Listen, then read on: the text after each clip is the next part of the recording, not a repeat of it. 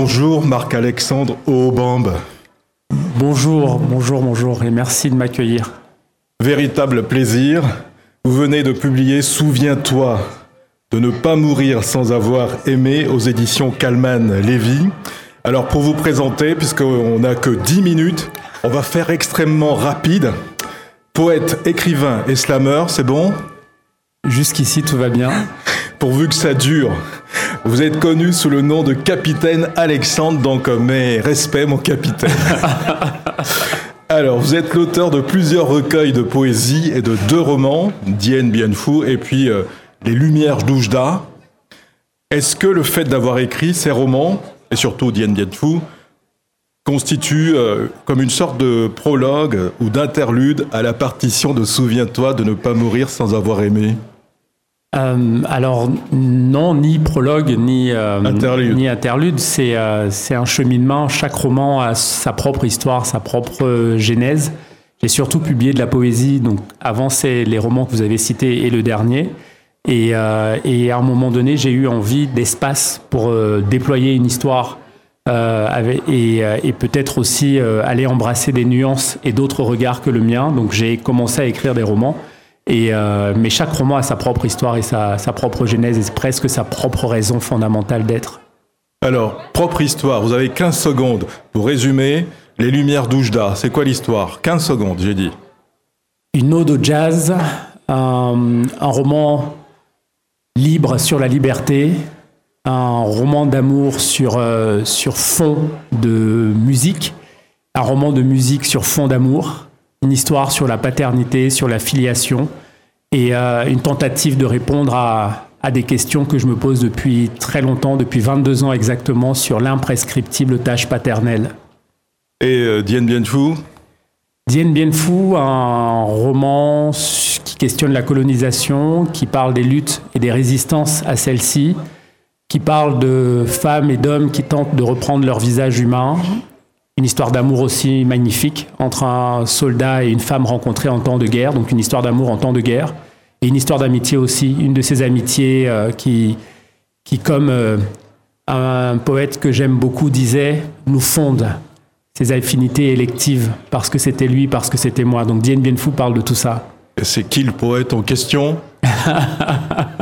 Le poète en question s'appelle René Char. Merci pour avoir fait cet exercice de concision. On va poursuivre dans la même veine avec euh, Souviens-toi de ne pas mourir sans avoir aimé. Jaromil a le jazz à l'âme. Un jour, il reçoit dans sa boîte aux lettres un colis contenant un courrier, des cassettes audio, un disque, Mo Blues, et la photo d'un homme qui lui ressemble, trait pour trait, seul héritage du père qu'il n'a pas connu. Ça, c'est le point de départ de l'histoire. Absolument. Le narrateur donc est métis. Euh, il a grandi avec sa famille blanche. Il n'a pas connu son père noir qu'il a détesté pendant toute son adolescence parce qu'il ne savait pas pourquoi ce père était parti. N'a jamais eu de réponse. Il a juste grandi et cette détestation est légitime. Une détestation du père absent, du père euh, qui a déserté le foyer. Et, et c'est un enfant qui, qui s'est construit tant bien que mal euh, avec cette quête d'identité-là aussi, la quête du père, mais la quête aussi de ses origines, de ses autres origines, puisqu'il est, il est comme ça euh, euh, héritier d'origines multiples. Et il y en a qu'il ne connaît pas. Et c'est la musique et le jazz qui vont le réconcilier. Le jazz qu'il découvre au conservatoire, le jazz qui est une musique monde et pas une musique du monde, je tiens vraiment à ça, c'est une musique monde, c'est-à-dire qui embrasse la totalité du monde. Et c'est en écoutant, en découvrant cette musique, en la pratiquant, qu'il va réaliser en fait qu'il n'a plus à vivre, pour le dire de manière triviale, le cul entre deux chaises. La liberté, c'est de s'asseoir par terre et de se lever quand on a quelque chose à dire. Et c'est la musique qui va lui offrir cette liberté-là. Il va laisser les chaises aux autres et il va s'asseoir par terre et se lever à chaque fois qu'il a quelque chose à dire, quelque chose à dire de lui, quelque chose à dire du monde. Et il le fait avec sa trompette puisqu'il est trompettiste de génie et il parcourt le monde avec, euh, avec sa musique. La paternité, disiez-vous, dans cette histoire, il y a également une fille. Absolument. Alors Jaromil, qui n'a pas connu son père, donc qui a un vide total de ce côté-là, on ne lui a rien transmis, va avoir une fille merveilleuse qui s'appelle Indira, avec une femme non moins merveilleuse qui s'appelle Maïcha, et il va transmettre tout, vouloir tout transmettre à sa fille. Son rêve absolu, c'est que jamais sa fille, pas une seule seconde de sa vie, ne doute de l'amour de son père. Alors il lui écrit tout le temps des lettres, des poèmes, pour lui dire, tout lui dire, lui dire qu'elle est avec lui partout quand il est en tournée dans le monde, euh, que quand le téléphone euh, sonne et qu'il entend sa voix au téléphone, il est chamboulé, il est renversé, et il veut que sa fille le sache. Il veut pas garder ça pour lui. Ça fait partie de l'héritage qu'il va lui léguer, à lui à qui on n'a légué aucun héritage de ce côté-là, jusqu'à cette euh, jusqu'à ce, paquet dans sa boîte aux lettres où il va découvrir les lettres de son père, les cassettes audio et, et puis le disque Mobile Blues et puis surtout découvrir quelques raisons de l'absence du père. Souviens-toi de ne pas mourir sans avoir aimé. Vous avez euh, deux heures, non, pardon. le titre. Alors le titre... Euh, Parce que dans ce contexte lourd que vous décrivez, absence, père absent, euh, l'amour dans tout ça, est-ce que c'est évident? Alors l'amour est toujours évident quand, on le ressent. Il y a des, choses qui bougent en nous. On le sait tout de suite. On, sait que notre vie ne sera plus jamais la même. Et c'est ce qui se passe pour Jaromil. Il n'a pas connu l'amour paternel. Il a grandi euh, avec cette quête du père. Mais quand sa fille vient au monde, il sait que sa vie ne sera plus jamais la même. Euh, voilà, j'ai l'émotion dans ma voix quand je parle de ça.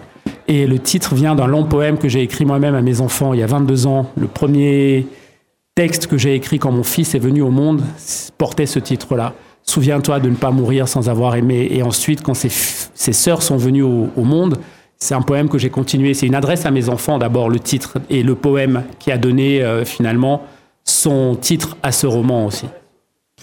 Est-ce que le fait d'avoir euh, placé le jazz au centre de ce livre veut dire quelque chose de particulier Est-ce qu'on devrait voir en cette musique-là quelque chose de symbolique?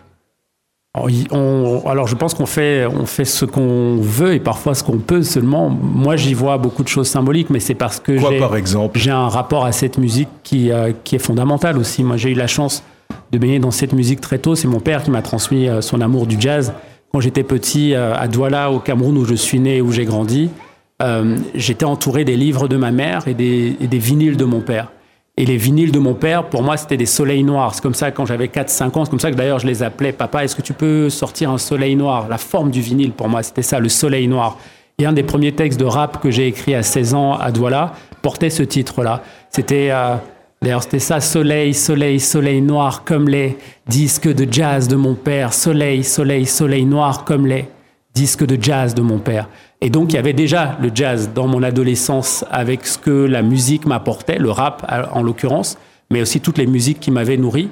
Et, ce roman arrive, est une ode au jazz. Et le jazz, au moment où je parle de filiation, il y a tout un symbole. Je rends hommage à mon père aussi, et puis je rends hommage à tous les, les jazzmen et les jazzwomen qui me fondent, celles et ceux qui m'accompagnent depuis, euh, depuis l'âge d'or de l'adolescence au même titre que les poètes que je considère comme des, professeurs d'espérance. C'est des gens qui m'ont donné une culture, qui, m'ont, qui ont façonné mon, ma vision du monde aussi.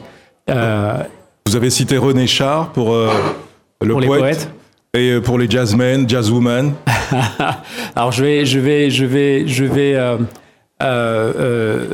vous faire sourire un peu. Je vais citer Léon Gontran Damas comme jazzman. Voilà, Gontran Damas est poète. Il a fondé la négritude avec Césaire et Senghor, qui sont mes professeurs d'espérance aussi. Mais c'est le premier jazzman, c'est le premier rappeur pour moi. Quand on lit Damas, il y a un tel rythme, une telle scansion qu'on est dans un bebop. Euh, mais après, je pourrais bien sûr citer Miles Davis, John Coltrane, euh, Wayne Shorter, qui ouvre ce livre d'ailleurs avec cette phrase Il n'y a pas d'erreur en musique, il n'y a que des commencements. Et on pourrait dire la même chose dans la vie Il n'y a pas d'erreur dans la vie, il n'y a que des commencements. Euh, et puis je pourrais citer aussi, parce que je ne peux pas ne pas la citer, Nina Simone. Euh, quand on parle de jazz, j'entends la voix de Nina Simone et j'entends le mot freedom. Freedom. Et pour quelques secondes, pour ce public qui est là, est-ce que vous pouvez nous faire, mon capitaine, une impro en quelques secondes euh, Avec plaisir, avec plaisir. Alors je vais, je vais tenter de Freedom, freedom, personne ne dit freedom comme Nina Simone. Personne ne dit freedom comme Nina Simone. Personne ne porte liberté dans sa voix comme elle la chante, comme elle l'enchante, comme elle le chante et l'enchante. Poète tambour, j'abrite la résonance du monde, ma plume transporte l'écho humain, les mots de l'âme, les mots de l'homme, l'écume des jours, l'éclat des nuits derrière l'écran, accro à cran, j'écris avec le cœur écrin d'amour toujours, j'écris de la poésie comme d'autres plantes des arbres. J'écris de la poésie comme d'autres tentent l'impossible, j'écris de la poésie comme d'autres vivent, afin que l'humain rallume enfin la lumière de ce siècle obscur. J'écris de la poésie. Marc Alexandre Merci. Aubambe. Merci beaucoup. Souviens-toi de ne pas mourir sans avoir aimé aux éditions Kalman Levy pour euh, ainsi terminer ce plateau radio. On vous remercie d'être venu nous voir. Merci Et on à vous vous. conseille cet ouvrage-là. Rendez-vous dans quelques minutes puisque le temps nous est compté. Méchants messieurs de la technique. Non, pardon. Allez, à bientôt pour Merci, notre merci beaucoup.